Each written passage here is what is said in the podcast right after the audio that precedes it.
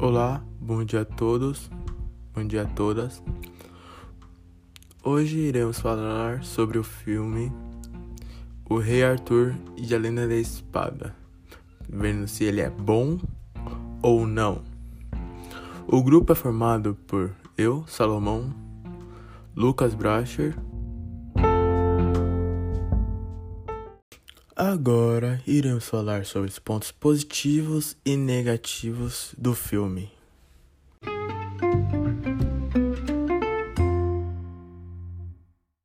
O filme apresenta uma boa figurinação, com umas belas roupas cheias de camadas, peles de animais, longas capas. Mas o interessante é mostrar a roupa usada por Arthur, que são brancas, tons claros, para ressaltar a presença que ele representa como um rei, em contraste ao cenário ao redor, sempre escuros, cinzas e sem vida. Outro ponto positivo é que o Rich se inspirou em games modernos como God of War para criar essas cenas de ação. Mas o que mesmo importa é a trilha sonora do, do filme, composta por Daniel Pemberton.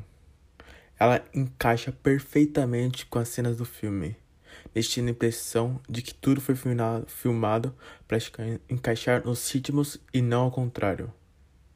Com músicas imponentes, cheias de tambores, percussão, com cordas, trombetas pesadas e vocais com assobios, sussurros e agudos. Isso lhe traz um clima moderno ao filme fugindo do padrão já conhecido de filmes épicos de fantasia. Agora, entretanto, os pontos ne negativos do filme são muito altos. Porque nele, o Guy Ritchie, diretor do filme, ele abusou das técnicas do desenvolvimento humano do filme. Cenas importantes como o crescimento de Arthur e a ida do protagonista a chamar a Terra Sombria são muito resumidas em pequenos videoclipes, em cenas curtas e com cortes rápidos. Apesar de seus acertos e erros, o filme Rei Arthur, A Lenda da Espada, é um filme que diverte e cumpre seu papel de blockbuster com a personalidade e ousadia de Guy Ritchie. Apesar dos seus problemas, a história final se mostra interessante e concisa com seu universo. Portanto, não assistam esse filme. Assistam só, tipo, se não tiver mais nada pra ver. Na minha opinião. Não assistam. Simples, assim. O filme é um lixo. Atores, atores bem escolhidos, mas o filme não encaixou muito com o tema.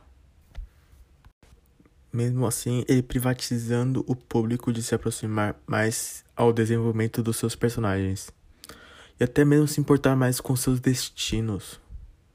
Isso mostra que o filme é um pouco confuso e arrastado. E fica mais com um visual de cenas de ação interessantes para prender o público. Entretanto, o filme do Garrett teve foi muito ousadia colocar muito efeito no final. Por isso, esse filme se torna sendo ruim para o gênero, para quem quer assistir filme de fantasia, é ruim. Porque parece um game quando parece que a pessoa tá jogando, você tá jogando um jogo nesse filme. É muito estranho.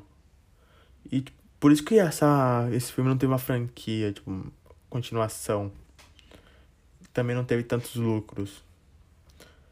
Entretanto, o figurino e a trilha sonora do filme foram muito bem colocados e muito bem destacados. É isso. Agora irei passar para a opinião do Lucas Bracher. Lucas Bracher pode se apresentar. Eu vou falar sobre o filme Rei Arthur, A Lenda da Espada. Honestamente, para mim, esse filme foi uma explosão de efeitos especiais e nada mais. Eles não se preocuparam em manter o, o roteiro do filme original, basicamente modificaram o, o filme inteiro para se adequar mais a Hollywood. É, o roteiro mesmo de falas eu achei bem fraco, mas eu gostei do fato que eles pegaram um ator que era um herói e meio que modificaram ele para ser basicamente um super-herói. É, eu achei interessante a trilha sonora do filme, mas não é um filme que eu recomendo. Outra coisa que acho que é importante comentar sobre esse filme é que, por mais que a trilha sonora não, não seja horrível, é, ela é exagerada, assim como o protagonista.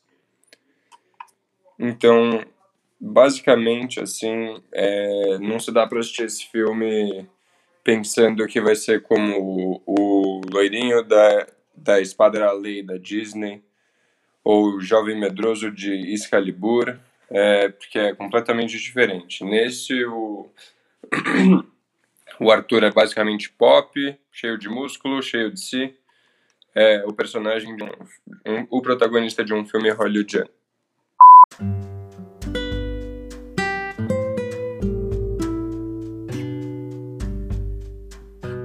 Obrigado a todos e todas, alunos, colegas da sala, professores, por escutarem o podcast feito por Salomão, Lucas Bracher.